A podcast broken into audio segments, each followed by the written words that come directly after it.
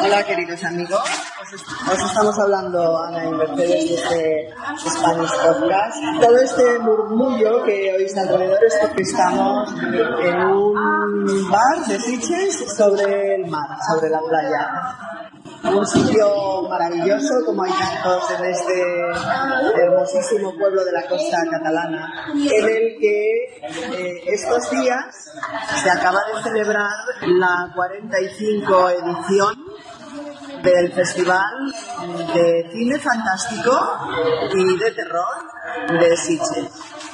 Y nos ha parecido un tema eh, muy interesante porque no es cine en general, es un, es un cine específico, como dice el título del festival, es cine fantástico, es un género que luego nos habla Ana, que engloba muchos subgéneros, ¿no? Muchas categorías de cine y asimismo eh, el cine de terror que a los que de vosotros no os guste, eh, os sorprenderá saber que tiene muchísimos adeptos, muchísimos fans. Bueno, solo quería comentaros a, modo de pequeño de pequeña introducción que el Festival de Sitges eh, se celebra desde 1967 entonces empezó eh, como solamente como festival de cine de terror, ¿vale?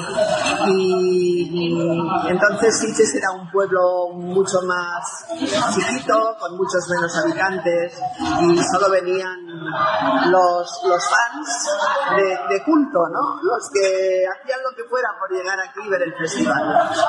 Pero bueno, tuvo tal al éxito que este festival ha ido evolucionando y se ha convertido en un festival de referencia mundial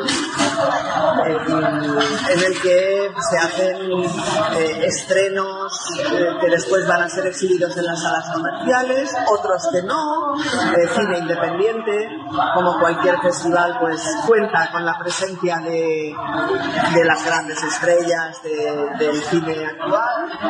Y es una gozada pasarse 10 días aquí en Sitges asistiendo a este festival y al mismo tiempo, pues como hacemos ahora, ¿no? Disfrutando de una gastronomía buenísima, que es la gastronomía catalana, y al mismo tiempo dando unos paseos espectaculares por, por, el paseo marítimo y viendo este mar inmenso que tenemos ahora mismo delante de los ojos.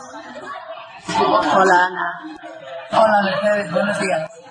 Hola guapa, mira, eh, nos gustaría que nos comentaras un poquito cómo ves tú la evolución de este festival, un poco a lo largo de estos 45 años, casi medio siglo de vida del festival y un poco ha habido algún artífice directo de esta evolución tan exitosa del festival en los últimos años. Bueno, pues la verdad es que el Festival de Sitges es un festival que es más eh, veterano que yo misma y eh, pues eso, como tú bien decías, tiene muchísimos años de historia, pero sí que destaca un poco que en los últimos años, eh, desde que entró en la dirección del festival Ángel Sala, se ha logrado que se convirtiera, digamos, en un referente del fantástico en todo su abanico de propuestas. ¿Qué quiere decir esto? Pues que ya no es solamente un festival de cine de terror, que estaba muy bien también cuando era así, pero en los últimos años, desde que ha entrado eh, Ángel Sala, el director actual,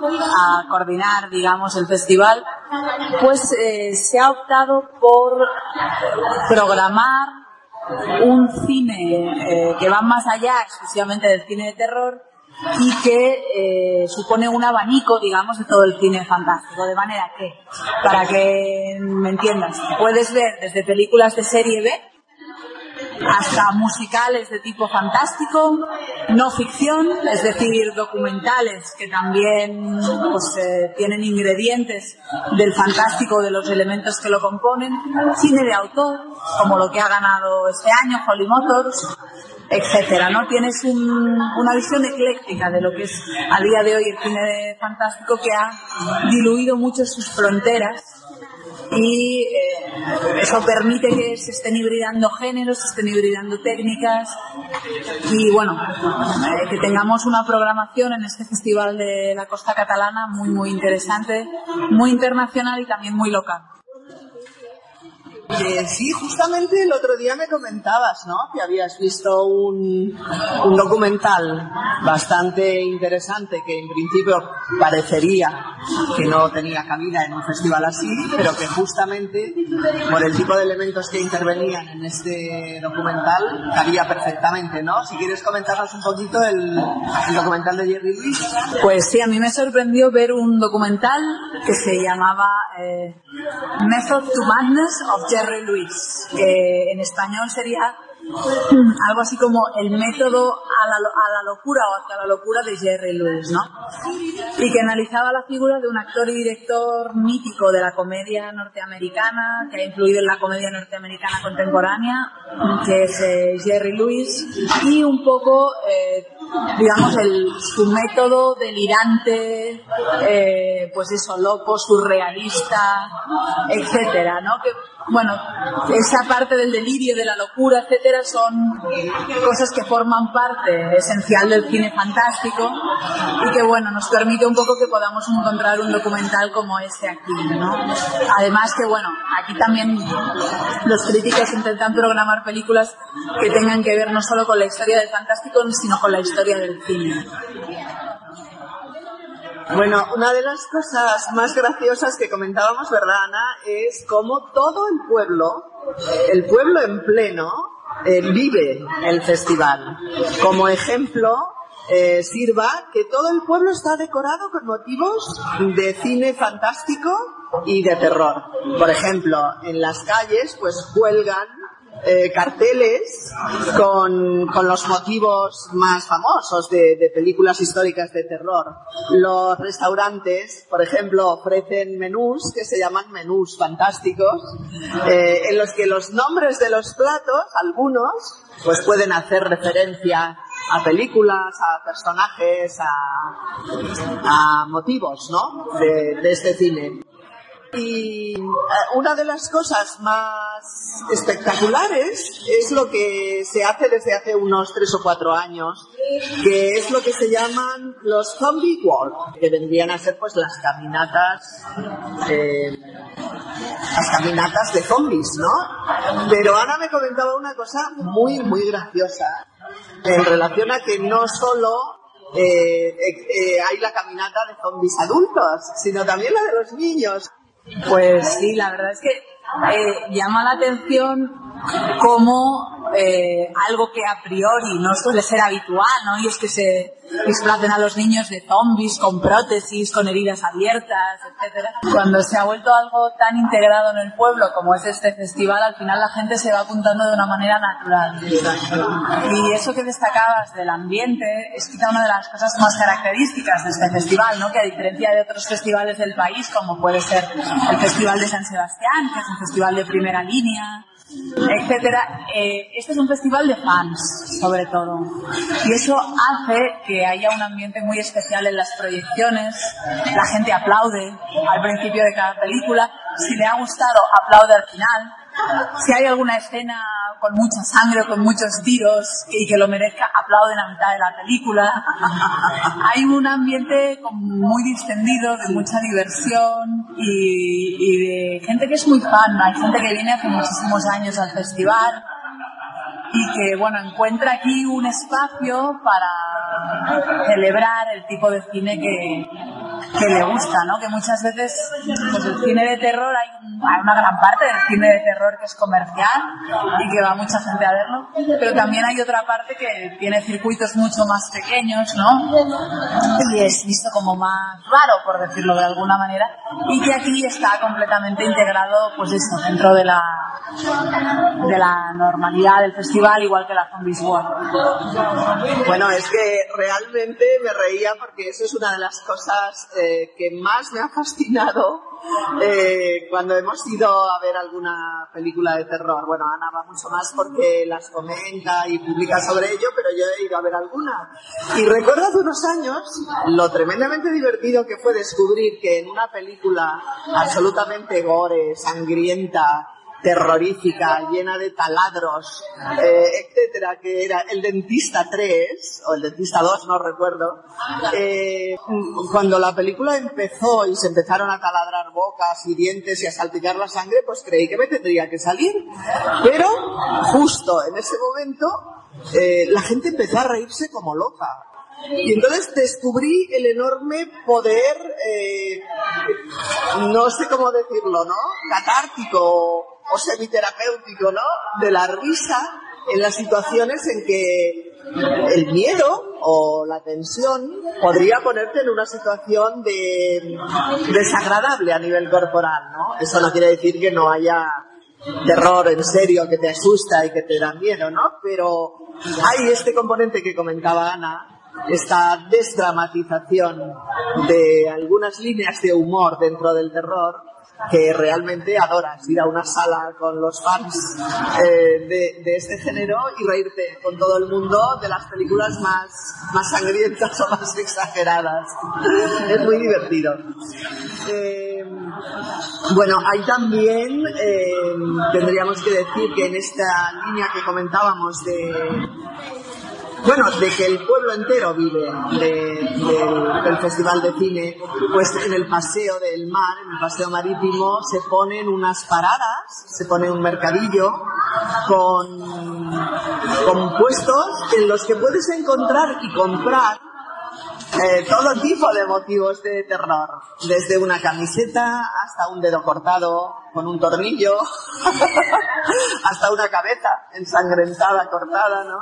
Bueno, eh, lo divertido es ver el lado ficticio de, de estas paradas y el efecto que puede producir de diversión en la gente comprar este tipo de artículos. Eh, pues sí, como digamos eh, en muchas otras cosas, los objetos eh, y las los objetos específicos como serían las prótesis, los miembros cortados y otra serie de elementos que forman parte del imaginario del cine de terror Aquí se venden como merchandising, eh, como objetos fetiches, un poco de toda esa imaginería que, eh, como tú muy bien apuntabas, muchas veces se mueve en una frontera muy fina entre el terror y el humor, ¿no?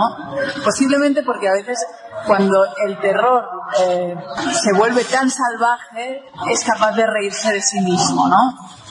Entonces, eh, bueno, toda la parte de, merchandising, de objetos, etcétera, tiene un poco este, este punto morboso, cómico, eh, humorístico extraño ¿no? en relación al cine de terror. Efectivamente, Ana. Eh, a, mí, siempre ha habido de todas maneras una cuestión que me ha planteado muchos interrogantes y es, eh, por ejemplo, en este público fan, en este público de, del cine de terror, ¿cuáles serían los los los parámetros que podríamos definir o de los que podríamos hablar para explicar la fascinación de determinado público por el cine de terror. ¿Tú tienes alguna idea sobre esto? Bueno, no es una pregunta fácil, pero el cine de terror un poco responde a los miedos más primitivos muchas veces, o a los miedos más ancestrales en relación a, muchas cosas en relación a la familia, en relación al sexo, en relación a la sociedad, es decir, el miedo de que las estructuras que conocemos y que dibujan la sociedad en la que vivimos se vean atacadas, ¿no? Como por ejemplo, no sé si recuerdas una película de Michael Haneke que se llama Funny Games, en la cual eh, dos eh, los chicos llegan a una familia, a la casa de una familia burguesa e instauran, digamos, el asesinato y el terror dentro de ella. ¿no? Una película, por cierto, con la cual Haneke quería hacer un comentario sobre cierta tendencia que hay en el cine de terror actual a glamurizar, se llama, a volver glamurosa la violencia, ¿no? Un problema que tiene gran parte del cine americano y que lo vivimos como completamente normal, ¿no? Mientras que la violencia real eh, es muchísimo más angustiante y muchísimo menos efectista y vende mucho menos y es un poco como la intenta dibujar Haneke, ¿no? Entonces, bueno, ahí vemos un poco eh, el ataque, digamos, eso, ¿no? A la sociedad burguesa, etcétera, y a, y a, la pérdida, ¿no? De todo ese, de todo ese bienestar, de alguna manera. Por otro lado, pues desde los orígenes del cine está el, el género de terror. Si recuerdas películas como M, el vampiro de Düsseldorf, o El gabinete del doctor Caligari, película del expresionismo alemán. Y que, pues bueno, el vampiro de Düsseldorf es un eh, vampiro que secuestra niños en la ciudad, etcétera, y que bueno, pues eh, responde tampoco, responde, perdona, también un poco a ese miedo que los niños, ¿no? De nuestra sociedad sean atacados. El cine de terror también eh, puede tener muchas lecturas metafóricas en el ámbito político. Hay un, una serie de cine de terror y fantástico que se ha exhibido en el Festival de Sitges que a través del fantástico eh, aborda lecturas políticas de la sociedad contemporánea, como por ejemplo me acuerdo de una película marroquí, ¿no? De, que se exhibió el año pasado, que hacía una lectura pues, de los problemas políticos de Marruecos en clave fantástica, muy, muy interesante. Y bueno, pues en definitiva, eh, digamos que lo que es el terror y el fantástico puede abordar todos los problemas posibles eh, de la sociedad contemporánea o de la historia, igual que lo hacen otros géneros, ¿no? Lo importante es la calidad y la manera en la que, en la que se haga, ¿no? Así que, como decíamos, el terror tiende a levantar nuestras emociones más primarias. El miedo es una emoción antigua y primaria y por eso también funciona también muchas veces, ¿no? Lo que pasa que, como te comentaba, muchas veces se abusa del potencial de esa emoción, del potencial del miedo, pues como todos conocemos en las películas de terror, eh, los sustos, los golpes de efecto, un poco pues para manejar al espectador. Y en otros casos se utiliza el terror pues o, el terror y el fantástico vamos de una manera o bien más conceptual o bien más sensorial o bien digamos eh, más compleja no para intentar decir eh, más cosas a través del género. Claro, quizás es por eso que, que, hay tantas películas de terror ¿no? en la historia del cine que han quedado como, como clásicos, como referentes de los que todo el mundo recuerda, además de las que tú comentabas, de una película que ha quedado como un puro icono en la cultura cinematográfica y general, eh, que es Psicosis, por ejemplo, ¿no? ¿Cuántas veces no, en fin, no se ha bromeado o simplemente recurrido al personaje de, de Norman Bates o a la silueta tras la cortina de la ducha, que está la persona que está duchándose tranquilamente y la espera un enorme cuchillo de cocina al otro lado de la cortina, etcétera, ¿no? O, las películas de Frankenstein, o las de Jack el Destripador, o todas toda la legión que hay desde hace muchísimos años de películas de vampiros, etcétera, etcétera, ¿no? Pero pasando a un terreno más actual, no queríamos, eh, bueno, no queríamos concluir este podcast sobre el Festival de Cine Fantástico y de Terror de Sitges sin comentar eh, muy brevemente ya alguna de las películas de este año. Y, por ejemplo, hablando con Ana, ella os dirá ahora, ha habido muchas y muy buenas, pero quizás una de las que creo, ¿no? Ahora nos lo dices tú, Ana, que más impresión te ha causado es Holly Motors, que paradójicamente ha sido la película que ha ganado el festival el primer premio al director y el primer premio a la película. ¿Qué, qué nos cuentas de esta película, Ana? Pues efectivamente Holly Motors ha sido la ganadora de este año del Festival de Sitges, viene del Festival de Cannes, eh, donde finalmente se quedó sin ningún premio, y está dirigida por el director francés Leos Carax, eh, director que hace años filmó la película Los amantes del Pont Neuf con Juliette Binoche, que era una película desgarradora y muy bonita, y que ha tardado pues eh, entre 8 y 10 años en hacer esta última película, que es una película muy sorprendente.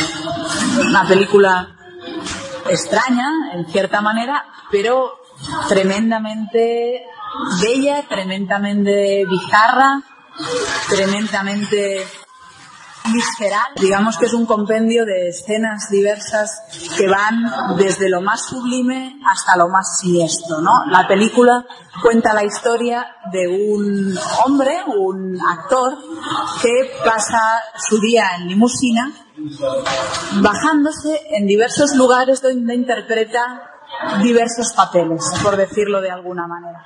Por ejemplo, se hace pasar por un vagabundo que entra en un cementerio de París, rapta a una supermodelo que es Eva Méndez y se la lleva a una especie de gruta llena de basura, ¿no? Después de haber mordido dos dedos del ayudante de, del fotógrafo. Y allí la viste, eh, la reviste con las ropas que lleva se queda desnudo delante de ella y se tumba en su regazo. Esa es una de las cosas que hace. Luego, pues en otra de las paradas es un alto ejecutivo con familia. Eh, en otra de las paradas se mete en, un espacio con unos trajes de ciencia ficción y un entorno de ciencia ficción, a practicar un sexo de ciencia ficción también con una mujer. Y eh, digamos que, bueno, él se queja de que ya no hay cámaras, ¿no? O sea, todo esto entendemos que en algún momento lo ha hecho para las cámaras, pero ahora no sabemos muy bien quién mira, ¿no? Por quién es juzgado. Bueno, en definitiva es la vida de un personaje que va cambiando eh, constantemente de identidad y de género cinematográfico, porque cada parada supone un género distinto. Es decir, como os decíamos, vamos desde la ciencia ficción al musical, al drama intimista, un gran abanico de, emociones y de situaciones, ¿no? Y con la peculiaridad, digamos, de que en toda la película y en todas las escenas hay una gran libertad en la manera de afrontar la imagen, en la manera de afrontar la actuación, la filmación, las emociones. Se respira una libertad enorme y se respira también un enorme poder que late debajo de las imágenes, trasladando la angustia, trasladando lo salvaje del ser humano, trasladando lo más delicado, hablando del amor, hablando del deseo, hablando de muchísimas cosas de una manera muy poco común y muy poco ordinaria, con mucha valentía y muchísimo entusiasmo y sabiéndose alejar ¿no? de, pues bueno, de, de, lo que tenemos aprendido sobre el cine y sobre las imágenes. ¿no? Es un trabajo muy delicado muy fuerte y muy complejo que no, no te deja indiferente. Habrá que verla, Ana, habrá que ver Holly Motors. Nos la recomiendas, evidentemente. Eh, después ha habido otra película que era muy esperada, está hecha por un director español, un director español que se llama J. Bayona, y que es eh, una película sobre una experiencia real eh, que pudo, que pudo, bueno, que tuvo la, la desgracia de vivir una ciudadana española eh, que estaba con su familia pasando unas vacaciones en, Tailandia cuando sucedió el terrible tsunami del año eh, 2004. Eh, era una película muy esperada, pero que, como en todas las películas, parece que ha habido eh, luces y sombras, parece que ha habido cosas muy logradas y otras quizás eh, excesivas, por lo que nos comentó Ana. ¿Qué tal lo imposible sobre el tsunami de Tailandia en 2004? Pues mira, Mercedes, eh, hacer una película sobre el tsunami posee una gran responsabilidad. evidentemente, y más como en este caso cuando está basada en un testimonio real, que es una familia española que sobrevivió al completo. También es, una, es hacer una película que es necesaria, porque el tsunami en su mayor parte lo hemos visto a través de los grandes medios de comunicación, bien televisión, bien periódicos, y hemos visto siempre las mismas imágenes, las mismas pequeñas historias, ¿no? Pero aunque es una tragedia que conmovió al mundo, la experiencia de verlo a través de los medios de comunicación siempre es un poco distante, un poco eh, con la sensación de un déjà vu, ¿no? De algo que ya hemos visto, ese tipo de tragedias. Entonces, hacer una película sobre el tsunami permite al espectador encontrarse allí en medio del tsunami, entender realmente qué es lo que pasó y vivirlo a un nivel emocional, ¿no? No solo eh, lógico o eso, ¿no? Con la visión de un, de un. ¿Qué ocurre? Pues bueno, la película como ya sabemos, tiene una factura espectacular. Los protagonistas son Numi Watts y Ewan McGregor. Numi Watts está impresionante tiene una gran fotografía, eh, la secuencia del tsunami está hecha a conciencia y con muchísima habilidad, es decir, tiene todo un universo sensorial muy poderoso para que te encuentres ahí en medio. El problema es que a medida que la película se desarrolla, pues eh, nos vamos dando cuenta un poco de los efectismos que se han utilizado para realzar las emociones que ya eran suficientemente duras y ya eran suficientemente fuertes, ¿no? Se ha utilizado la música, eso, para hacer un subrayado constante. Luego, por otro lado, las acciones que, en su día fueron así por parte de la familia real, que fueron pues eh, de una gran humanidad, de una gran superación, de un gran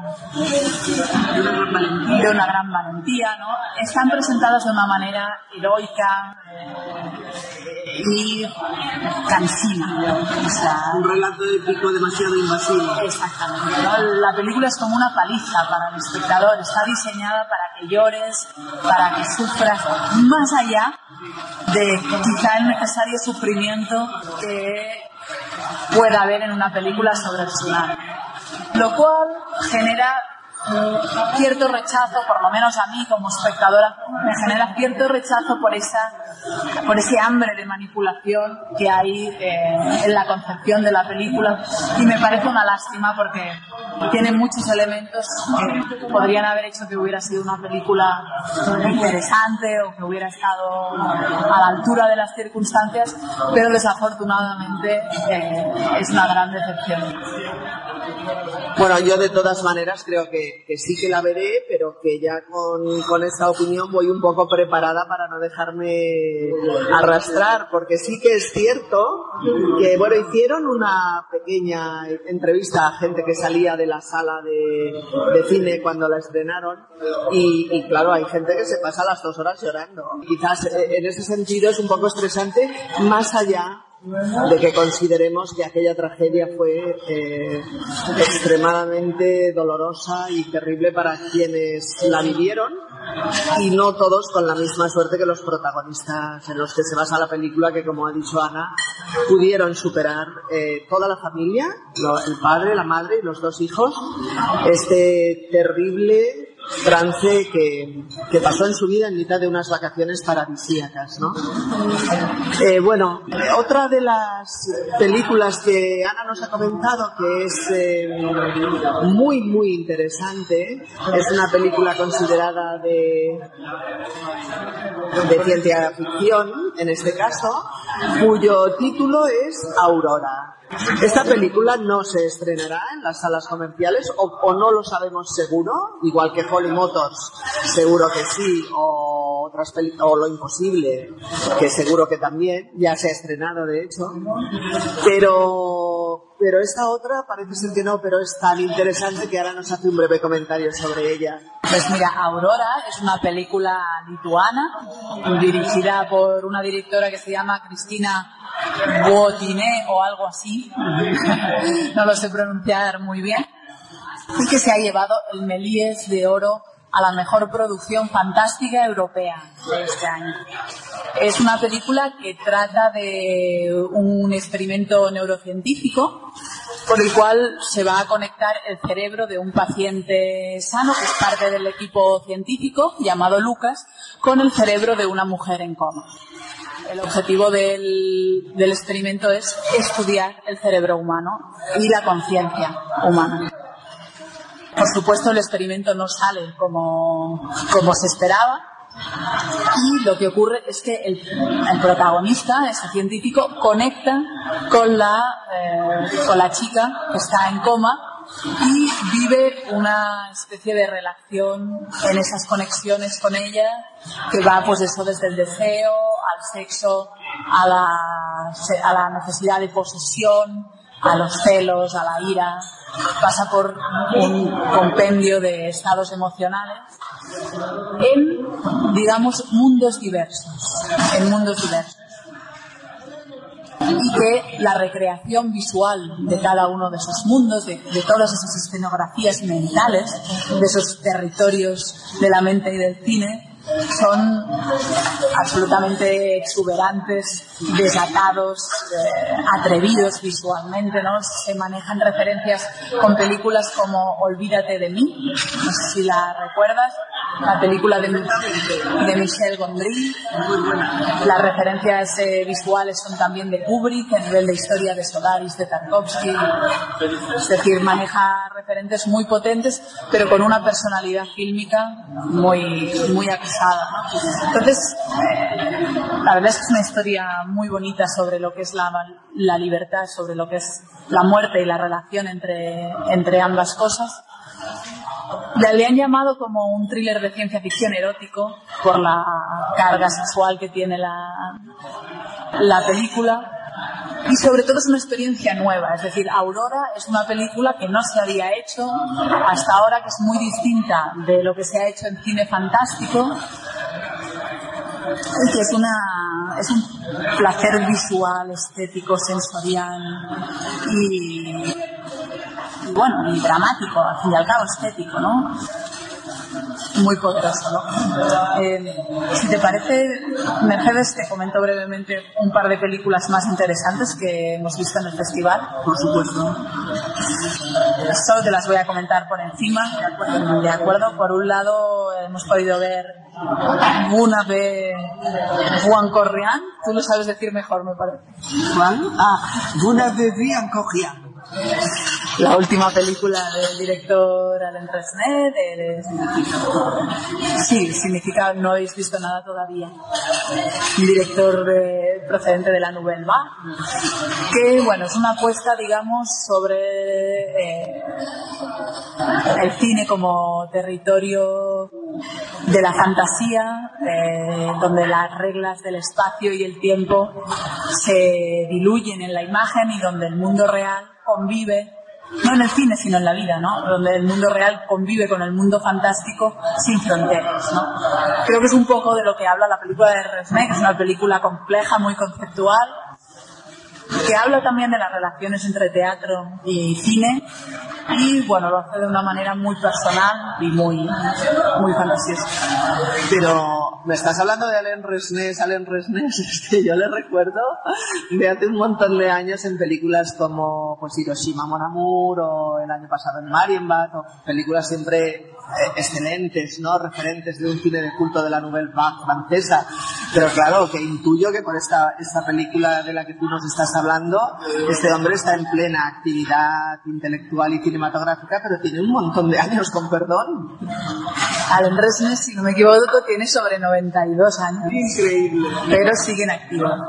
Y además, con mucho que decir, porque alguna vez vi en Corrián, eh, es una película tremendamente inquietante y, estimulante, pero con una carga de desazón sobre la vida, sobre las relaciones de pareja, etcétera, muy poderosa y muy bien planteada, unos diálogos excelentes sobre todo.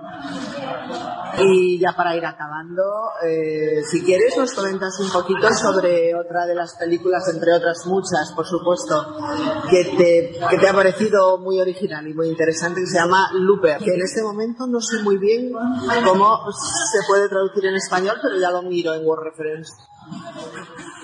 Looper es una película dirigida por Ryan Johnson, que es el director de Brick, una eh, digamos, un thriller que se desarrolla en un instituto que se presentó ahora unos 4 o 5 años, eh, me parece que es del 2008, y que se convirtió automáticamente en una película de culto, pero una película eh, alucinante también, bueno, que mezclaba el género teen con el género del thriller y el noir, etcétera. Es decir, una película muy fresca, muy interesante. Y ahora este mismo director, también con uno de los actores, que es Joseph Gordon-Levitt, que está muy bien caracterizado, abordan un thriller de ciencia ficción, en este caso, con viajes en el tiempo, de ahí lo del looper, eh, porque un loop eh, inglés es un bucle, ¿no? Entonces los loopers eh, son, se puede decir porque la película empieza explicando esto, son asesinos a sueldo que eh, están metidos en el tema de los viajes en el tiempo, para el tema de los asesinos, ¿no? Bueno, se mezclan en la película elementos de Matrix, eh, se mezclan elementos de, de la saga de X-Men, eh, incluso podríamos decir del western.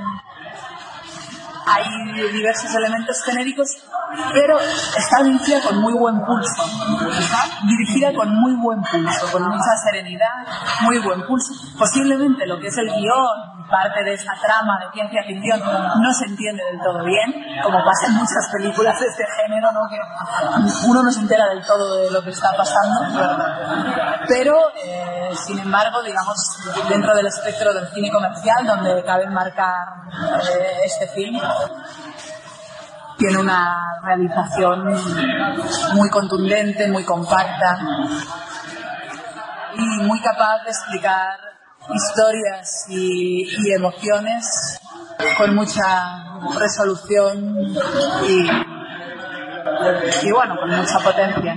Es una película que está muy bien, la verdad.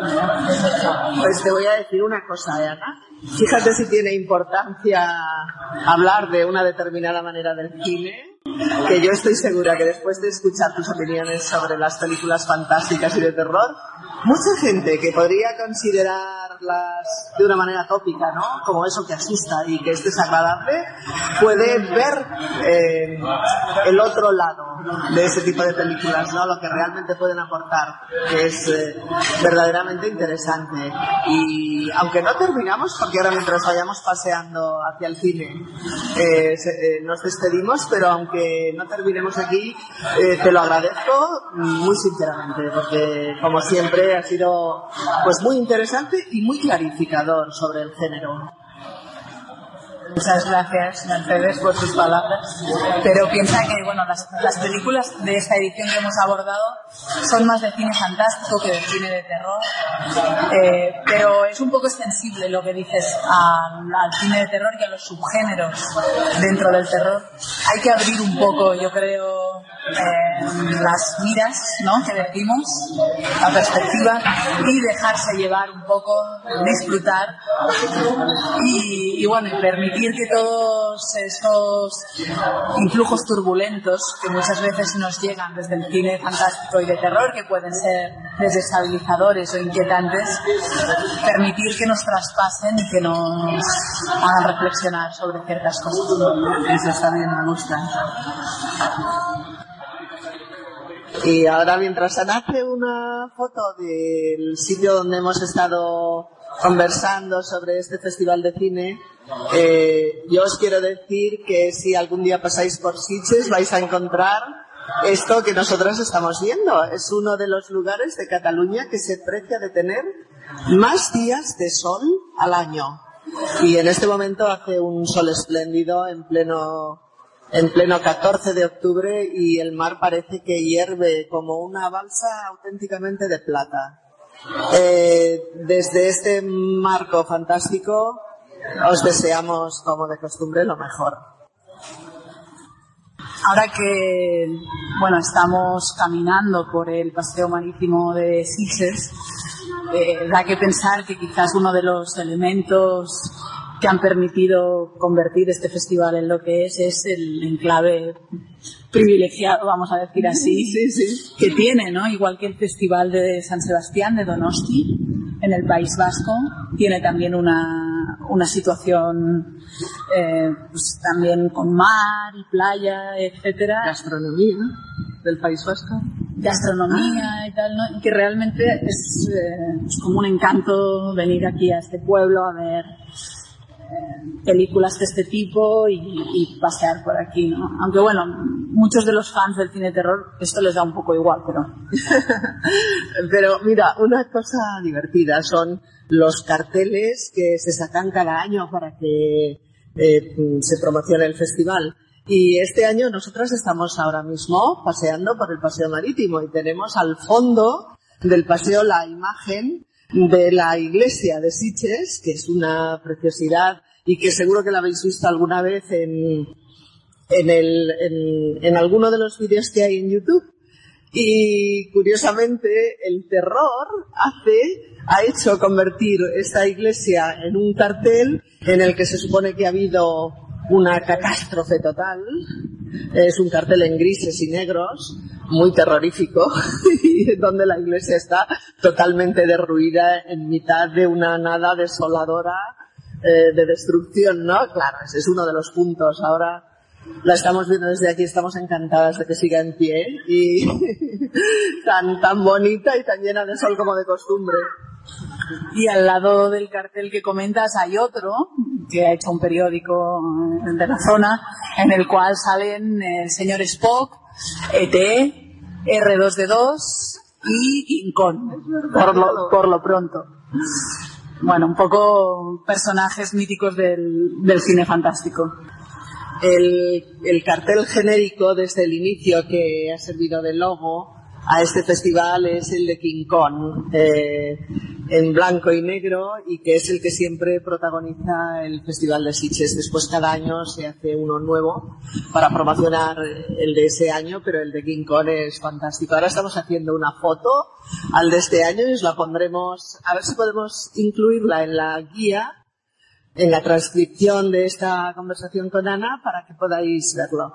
Bueno amigos, desde Sitges, eh, un abrazo para todos. Desde Sitges con amor o desde Sitges con terror, tanto da. ¡Viva el festival! Hasta luego, hasta otra.